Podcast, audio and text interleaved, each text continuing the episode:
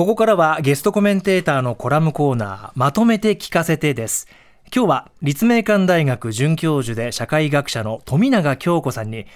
地域の人々が自分で地域の博物館を作るコミュニティミュージアムという試み。と題して伺います。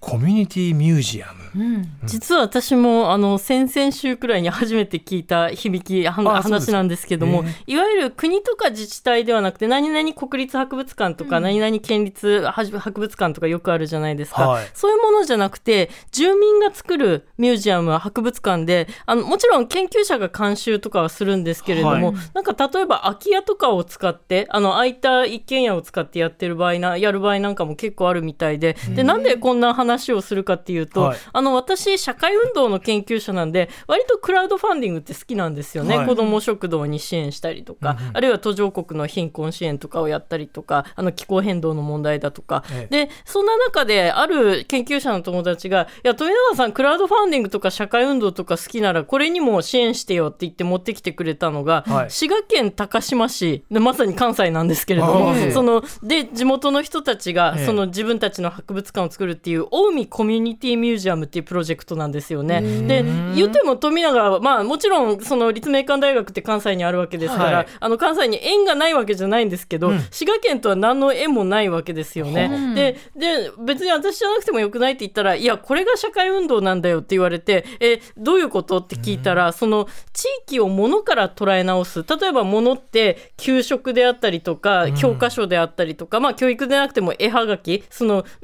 地元で売られてた絵はがきでもいいんですけど、うん、そういうものから捉え直すことで例えば絵はがきであれあれば地元の景観がこう変わっただとか、うん、教科書であれば地元のその教育というか、うん、がこう偉い人がこうこういうふうに語り継がれていったみたいなそういった形で地域を問い直すことで自分たちの地域がどういう来歴を抱えていてどういう課題を持っていて、それを未来にかけてどういう形で改善していくことができるのかっていうのを住民自ら主体的に考えることができるっていうある種街づくりであるとか、地方自治みたいな社会運動なんだよっていうふうに言われてああそういうことってあるのかって思ってで同時にそれって別に滋賀県高島市でなくてもいろんな私たちの地元とか、その故郷でもできそうだなと思ってて例えば私札幌出身なんで、雪かきとか防寒の道具ってこの30年くらいで大きく変わってるわけですよね。うん、あの自分の家レベルでも用,、用水槽っていうか溶接層みたいなあの雪を溶かす温熱層ができたりとかしたりもしたので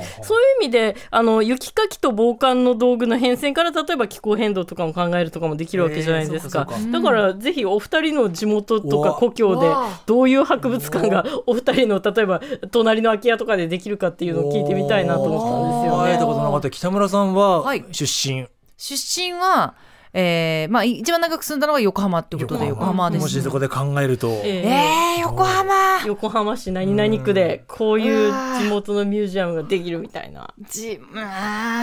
ば私考えててじゃん なんもなくないよ。なんもなさをなくすためにコミュニティミュージアムやるわけですからね。そうですよね。多分なんか気楽な発想でいいんでしょうね、えー、ほら例えば誰かと自己紹介するときにどこどこ出身みたいになったときに、うん、どんなものがあるかとかどんな特徴があるかみたいな発想でいうと、私東京都の東久留米市出身で、うんうん、あのアニメの手塚治虫さんのねあのあの出身地というか住んでらっしゃったっていうところで、すごくそのなんだろうあのそういう文化をもっともっとなんか発信していってこう、うん、例えばどういうものに変えていくかっていうのはちょっとイメージ湧かないんですけどそういう文化とか、はい、あと湧き水がいっぱい出てて、川の水がすごい綺麗なんですよ。で高度経済成長期でものすごい汚染されちゃったんですけど、うんうん、今また20年ぐらい前から綺麗になって、久しぶりに帰るとあこんなに東京都のまあ端の方ですけど、はい、自然豊かなんだなってみんながねほっこりするぐらいでその変遷とか何か気候変動とね、つながったりあと人口の変動とこうつなげてみたりとかってすると面白いかなとふと思いました。本当に戦後の歴史ですよね、東京の郊外の戦後の歴史ですよね、大都市のそばだからこそその高度経済成長期になればかなり汚染されてしまったんであって、うんうん、ただそれを回復するような活動もやっぱり市民の意識が高いからその早かったのかもしれないしすごい興味深いですよね。それをなんかその自前の博物館として物に残すっていう発想がねうん。例えばどんなものがあるのかななんて。なんか。うん。あの私がの実家のあたりは、うん。ええあの横浜なんですけどあの海側じゃなくて結構山側でして、うん。結構あの、まあ、生産できるほどではないと思うんですけど農業をやってる方も結構いて、うんうんうんうん。であのなんか今例えばオリーブとかをあなんかその作ね。ってなんか特産品みたいにしたりとかそういうのやってるみたいなんですよね。横浜オリーブ。そうそうそう。だからおしゃれ。うんなんかその辺とか意外と農業なんか横浜で農業ってイメージがあんまあんまないかなって思うのでないですね。やってる人結構いるんでうんね、うんそのうん。えーもしかしたらその農業っていう仕事としてはできないかもしれないけど個人がやってる農業を結構やってる人がいるので、ええ。なんかそういうところからってなるけど物で言うとどうなんだろでうなも個人で加工したりしてるんですかねオリーブオイルにしたりとかそうピクルスでまだにしたりとか。多分まだその始めたばっかりで、ええオリーブの木もまだそんなに育ってないと思うんですけどね、うんうん。そういうのやってるっていうのを聞くんで。ただ私あの石川県にあのあいたので、えええ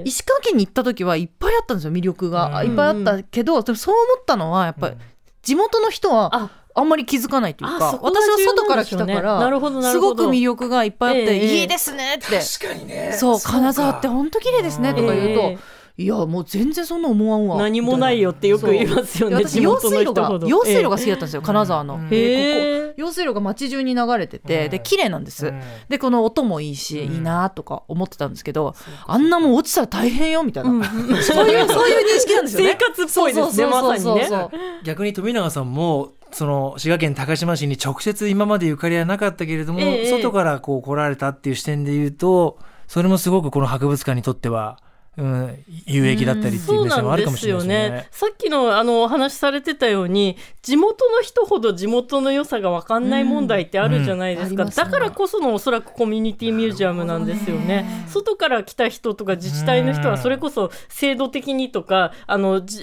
外の目を持ってるんで良さが分かりやすいんですけど、うん地元の人ほど地元分かってない問題って結構根深いだろうなって思いますよね。確かにね。ただ課題を知ってるのも地元の人ですもんね。あそのうんそうですね。うん。抱えてる 用水路がその生活の中で危ないみたいな。そうそうそう。落ちたことがあるとかわかんないですけど、うん。まあなんか多分金沢の人は金沢で感じてるうん。なんか不便さとか、北村さん逆になんでさっき何もないっておっしゃっててい。それはすごくナチュラルな地元に対する多くの人の感想だと思うんですけど、はいうん。なんで何もないと思われたんですか？近隣の区と比べてとかですか？いやそのやっぱ横浜っていうとその港町の綺麗な方をやっぱ思い浮かべると思うんですけど、ええ。そっち側じゃないんですよね。あー。だからうちは港も見えませんし、そうそう。だからなんかそのいやみな皆さんがイメージする横浜じゃないんだよなみたいなところがあっうんたりとか。確かに私も札幌ですけど、ええ。どっちかっていうと皆さん北海道でイメージされるのって、うん。ザ・北の国からなんですよね。あー富良野とかなるほど。そういうものが確かにないと生活のための都市ってなりがちですよね。あ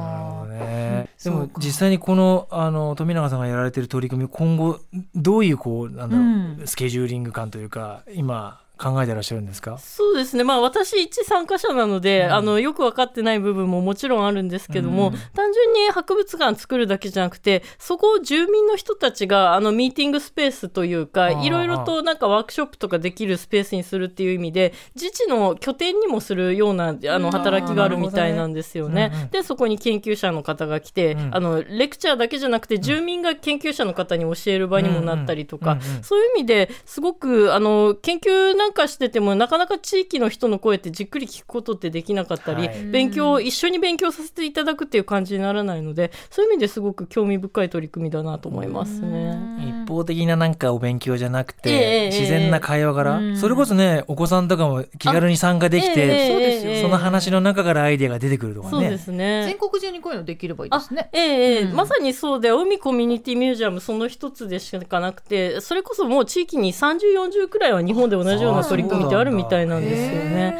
ですからそういった意味でもあの面白いなというふうに思ったんですようね。んね、こうした取り組みからちょっと自分のうん街を考える、ええ自分がちょっとだけつながった外の街も考えてみるっていうのもねそうですね。いいですね。うん今日は富永さんに地域の人々が自分で地域の博物館を作るコミュニティミュージアムという試みと題して伺いました。今日のゲストコメンテーター立命館大学准教授で社会学者の富永京子さんとはここでお別れです。富永さんありがとうございました。ありがとうございました。まとめて土曜日。